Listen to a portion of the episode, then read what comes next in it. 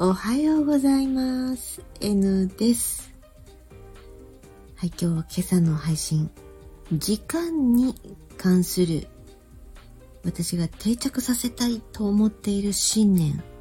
それをちょっとご紹介したい、共有してみたいなと思います。こんな時間の捉え方はいかがでしょう？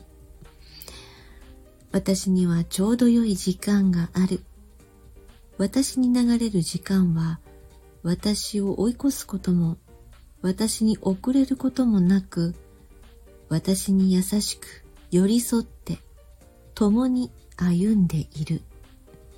今日からこのように時間を捉えていきたい。自分の中で信念となるまでこれを定着させていきたい。と思います。それでは、6月20日火曜日が始まります。